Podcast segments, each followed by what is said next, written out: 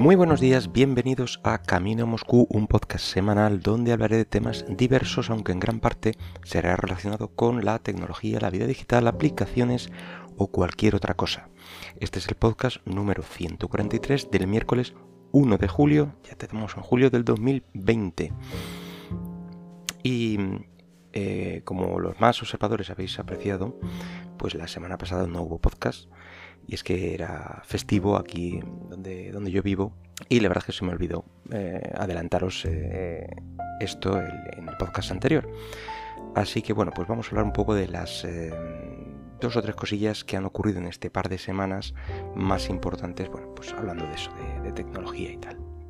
Y lo primero es vamos a hablar de fotografía. Eh, sí, porque la verdad es que es un tema que no, que no suelo sacar mucho aquí al podcast. Y bueno, en este caso me ha parecido eh, adecuado traerlo aquí.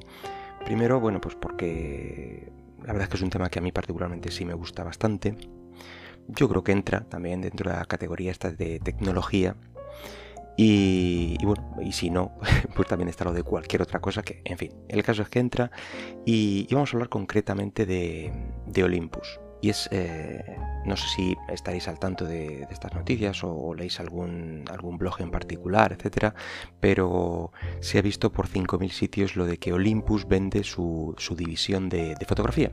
Y la verdad es que mm, a mí particularmente me toca ya que eh, la, última cámara que me compré es de esta marca. Y resulta que fue hace menos de un año, fue en diciembre pasado. Y, bueno, pues eh, no ha durado eso ni, seis meses escasos o siete. La marca eh, realizó un escueto comunicado, mm, creo que fue en dos páginas o una cosa así, y donde pues comunicaba eso que que ya vendía lo que es la, división de fotografía eh, a un grupo inversor no recuerdo, creo que se llama JPI o J... El, mismo grupo inversor que compró la división de, ordenadores portátiles Bio a Sony, pues esos son los que, los que van a adquirir la, eh, la división fotográfica a Olympus. Comunicó también bueno, pues, eh, el por qué, es que llevaba tres años de pérdidas y la verdad es que es una, división que para Olympus mm, no resulta realmente importante ni rentable ya que eh, bueno, pues solo es el 5% de, de, su negocio. Eh, lo principal para ellos es una división médica que por lo visto lo peta en todos lados y, esta división fotográfica pues bueno es la mantiene un poco por tradición, creo que llevaban como ochenta y pico años eh, bueno, pues, eh, haciendo cámaras y lentes, etcétera.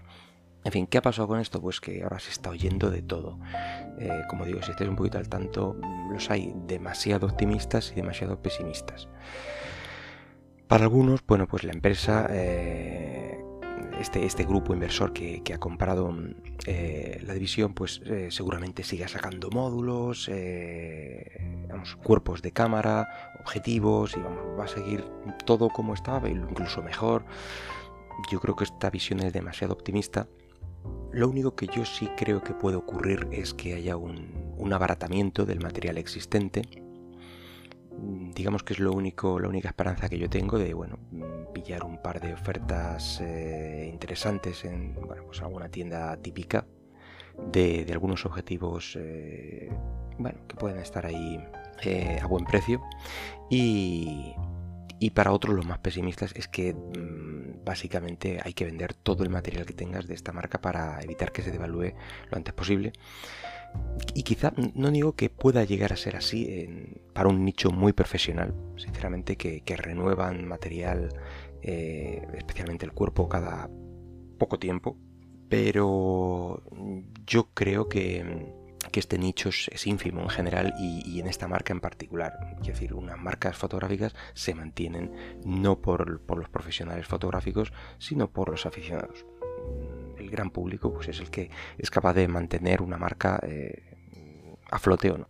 Lo único que, yo veo que va a ocurrir con, casi con toda seguridad es que hemos mm, que hemos perdido, quiero decir, eh, son las actualizaciones de firmware. Yo creo que ya donde esté, ahí se ha quedado y me extraña que veamos en breve actualizaciones.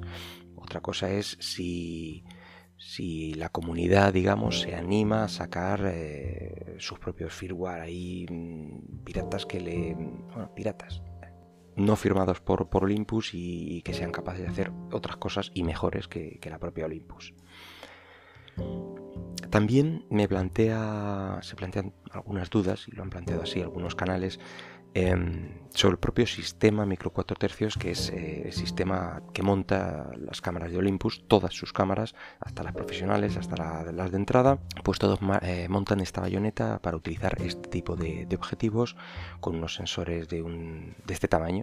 Y bueno, mm, en principio surgió como una buena idea, unos eh, sensores un poco más pequeños que el APS-C, bueno, pues para montar unos teles más pequeños, en fin, todo se, reducía bastante para, eh, pues eso, para obtener unos equipos un poquito más pequeñitos y más, eh, y más llevables. Eh, sacrificando un poco, bueno, pues el ruido quizá. No, es cierto del todo, pero vamos, es lo que se suele decir cuando el sensor es más pequeño, bueno, pues hay este tipo de problemas, el factor de multiplicación para las lentes, etc. Y es que otro socio que tenía Olympus en este sistema era Panasonic, pero yo creo que para ellos no era tan importante como para Olympus y era casi como un experimento, eh, ya que mantiene otra línea de... Por un lado tiene las micro 4 tercios y por otro lado pues creo que APS-C y no sé si tendrán eh, también otro sistema con, con sensor más, más grande. Mm, ahora mismo no, no recuerdo cómo, cómo lo lleva. En fin, que, que así está el tema con, con esta marca. Mm, yo sí voy a estar al tanto de, lo que puede ocurrir y sobre todo de, posibles ofertillas que, encuentre a ver si bueno pues eh, se puede mejorar un poco el equipo actual. Ah bueno otra cosa que ha pasado en esta en este par de semanas es que por fin se ha llevado a cabo la, la ansiada migración de de Google Play Music a YouTube Music.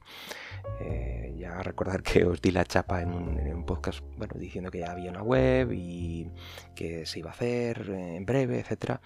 Bueno, pues al final mm, no recuerdo si fue este pasado fin de semana, pasé casi por casualidad por la web y estaba efectivamente estaba el botón eh, diciendo que ya podía eh, realizar la migración, solo tenía que dar el botoncito y desentenderme. Y así le di y y al cabo de un tiempo ya podías abandonar la página, etcétera, y al cabo de un tiempo, pues, eh, de hecho, si iba visitando la biblioteca de, YouTube Music, iba viendo cómo en mi biblioteca de subidos, pues iba recuperando todo lo que tenía en, el otro, en la otra aplicación.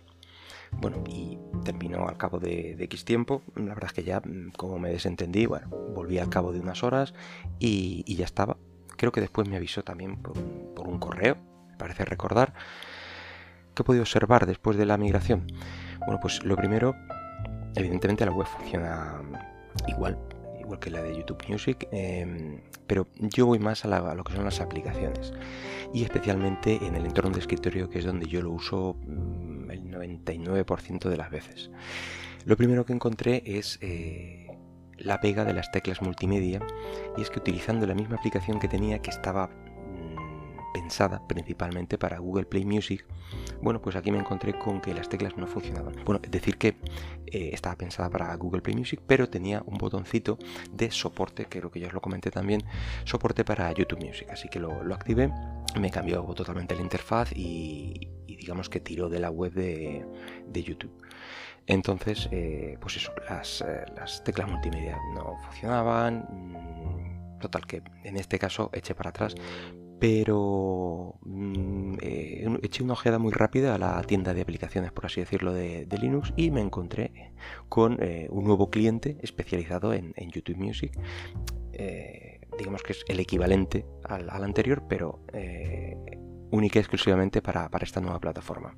Lo instalé y este sí ya funciona perfecto. Tiene algún fallo todavía con las teclas multimedia, lo pierde, pero en general funciona bastante bien. Y ahora la impresión en, general de, ya de, lo que es la plataforma en sí, la interfaz de búsqueda a mí no me gusta tanto. Para mi gusto es menos visual. Mm, quizás sí mejora la, interfaz de reproducción. Bueno, me gusta más sí, digamos que em, va directamente eh, a la lista de reproducción, por así decirlo. En cambio, el otro podía seguir navegando eh, y no se iba eh, directo a esta, lista de reproducción. La búsqueda es un poco más farragosa porque primero haces la búsqueda, te va a buscar por defecto siempre en, su, eh, su librería, en sus, en sus pistas de música o en lo que tengas comprado, pero arriba, al haber hecho la migración, te aparecen dos botones, uno el que, en el que estás, o digamos un filtro, uno en el que estás, eh, listado de ellos, y otro en la música subida. Y le das y ya te aparece tu música. Mm, ya digo, eh, aparece de forma de listado, no puedes ponerlo en forma de, iconos grandes como a mí me gustaba poner la, la, otra aplicación, pero bueno, ahí está, está todo, se reproduce, suena bien. Y bueno, como curiosidad, pues que tiene un botón de, para mostrar la letra de lo que está sonando, eh, pero no solo en sus canciones, sino también en las que tú has subido, detecta por, el, por los tags, evidentemente, qué canción es, y busca la letra y, te la pone, y, bueno, haciéndole ahí un scroll. Bueno, curioso. Mm, yo la verdad es que lo he probado con algunas canciones raras que tengo y, bueno, con, gran acierto. O sea que bueno, mm, una cosita diferente y, que funciona bien. Y yo creo que la otra cosa eh, más importante que ha ocurrido en este par de semanas es que Apple ha tenido su, encuentro, digamos, para desarrolladores, la WWDC de este año, pero evidentemente eh, ha, sido, ha sido online, nada presencial. Y bueno, mm, digamos que esa misma semana ya se, desmintió que hubiera alguna presentación hardware la verdad es que ya se estaban, ya había rumores de que sí, que, podía haber, alguno ya con ARM, etcétera. Esto sí que se ha confirmado, ya hay una confirmación oficial de, eh, de que los futuros Mac pues tendrán ARM, sus propios eh, sus propios microprocesadores ARM. No se presentó ningún hardware excepto quizá, podríamos decir, de un un Mac Mini, mm, pero es especializado para desarrolladores, eh, para, digamos, para hacer la migración de sus aplicaciones. Creo que no estará disponible para el gran público, entonces, bueno, es algo anecdótico más, más que otra cosa. Lo que sí mm, hubo es, eh, la presentación, o la renovación, mejor dicho, de todo el plantel de, de sistemas operativos. Desde mm, iOS, ya con la versión 14, el iPad OS también con la 14, no, sé, no recuerdo si el WatchOS también. Mm, pero bueno, el principal en este caso yo creo que a lo que hay que, prestar más atención es la evolución del Mac OS eh, con la versión Big Sur, que es la que presentaron. Bueno, eh, aquí mm, quiero ser un poquito cauto porque se vieron digamos que las, reviews que he visto a posteriori eh, anuncian un gran cambio, que había eh, un cambio importante en lo que eran eh, el sistema, sobre todo la interfaz, las botoneras, etc. Bueno, por lo que he visto, mm, digamos que las cosas parece que están hechas un poquito más, más grandes, se ven más unas interfaces. Por resumirlo, mm, parece, parece que, que vas a poder pulsar sobre, sobre estas interfaces. Es decir, los botones se ven un poquito más grandes, los, eh, los scrolls, etc. Vemos que ya no está tan pensado para solo el ratón y he visto solo en un sitio, pero mm, tiene sentido, tiene sentido una posible evolución a, que, a tener pantallas táctiles eh, en, los Mac supongo que también eh, o especialmente en los, en los Mac OS, mm, perdón, en los MacBook pues ahí quizá tenga un poquito de sentido.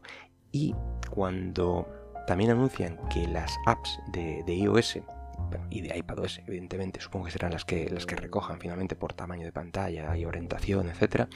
Eh, puede parecer que van a ser ejecutables en, macOS cuando tengan estos nuevos, eh, estos nuevos ARM, pues tiene sentido.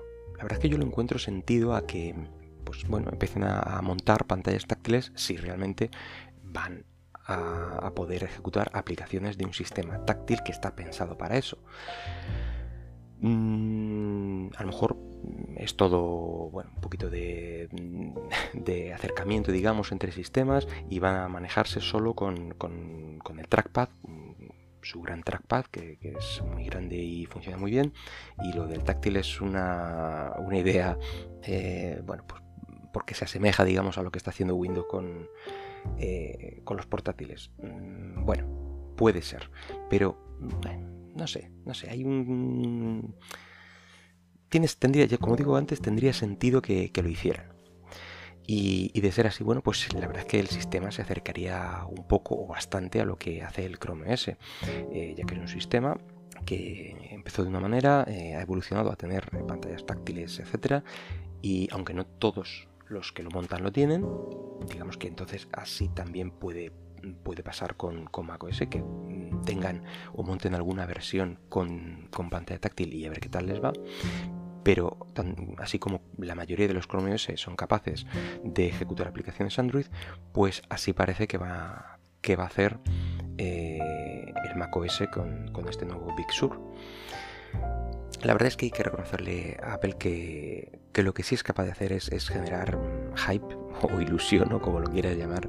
Eh, la verdad es que como amante de la tecnología y de las novedades y, todo eso, eh, veía que el panorama de, ordenadores en general, portátiles en particular quizá, la verdad es que hacía muchos años que, no varía. Mm, sí, renuevan el micro. Hace unos pocos meses eh, hubo un poquito de, mm, de, movimiento, digamos, por la nueva familia de, micros de, mm, AMD, que, parece ser que, lo estaba haciendo muy bien y le estaba eh, dando un poco ahí en la oreja a, Intel. En fin, yo creo que fue lo, único novedoso en bastantes años como digo, más allá de eso, de, bueno, una versión de Windows, mejorar la resolución de pantalla, eh, y hace bastantes años que van montando pantallas táctiles, más allá de eso, no hay novedades mm, que, te digan, bueno, pues voy a renovar el portátil, más allá de que se me ha estropeado, evidentemente. Pero vamos, el portátil y el ordenador en general. Es decir, no hay nada que, te obligue. En cambio, Apple se atreve con, un cambio completo de, de arquitectura eh, lo cual bueno, pues implica muchísimas novedades, eh, mejoras en batería, en portabilidad, eh, digamos que le da mm, una vuelta completa al sistema y, es capaz de, yo mismo no, tengo pensado adquirir nada de Apple, pero, pero me, gusta que haya hecho este, este cambio y, resulta ilusionante para, el paradigma en general de, de ordenadores, por si, la verdad es que es por si acaso, pues al resto de fabricantes se les ocurre también montar ARM. Bueno, podría, podría ser y, estaría bien. No, eh, no me parece una idea descabellada empezar a montar mm, varias arquitecturas y quedarte con la que más te convenga. A lo mejor necesitas un portátil, bueno, pues eh, que no necesite esa retrocompatibilidad sí o sí con, eh, bueno, pues con las viejas aplicaciones de Windows y bueno, puedes intentar pensar en esto si lo que más te interesa es portabilidad, batería, eh, etc. Lo que presentó también Apple en, su WWDC fue eh, una aplicación o la aplicación que va a hacer posible esta, esta migración. es la versión 2.0 de, la aplicación, digamos que ya, eh, que ya usó para la migración de, los eh, eh, de, los, de la arquitectura antigua a los Intel. Y, yo pensaba que, que, funcionaba de otra manera. Y cuando vi cómo, cómo iba a funcionar este pues la verdad es que es, es, interesante también ya que parece ser que cuando instales en el momento de la instalación de, de, alguna aplicación si el sistema este detecta que, mm, que bueno, pues no pertenece a su arquitectura, lo que va a hacer es mm, traducir o recompilar, por así decirlo, bueno, recompilar no, porque en los fuentes, será traducir esas eh, instrucciones mm, máquina propias de Intel a la digamos a lenguaje entendible ya por, por estos micros ARM, con lo cual tendrás una aplicación instalada nativa, no, va a tener que eh, virtualizar o, simular nada, eh, sino que directamente funcionarán todas las aplicaciones hasta que ya eh, todas las desarrolladoras tengan sus versiones, etcétera. Pero digamos que siempre tendrás la posibilidad de instalar algo antiguo o que no sea eh, no evolucionado y tengas el, gusanito de bueno, ¿y qué pasará con esta aplicación que bueno, que no tiene más soporte o no se actualiza, etcétera? Bueno, pues parece ser que de esta manera eh, va a haber posibilidad de ejecutar cualquier aplicación que ahora mismo puede ejecutarse en un, en un Mac con, con Intel. Bueno, y nada más por hoy. Mm, creo que, que, me he pasado del tiempo y es lo que tiene el no tener guion como tal. En fin, eh, espero que el podcast eh, haya sido de tu agrado. Si lo deseas, puedes dejarme algún comentario por Twitter en arroba camino Moscú. Hasta luego.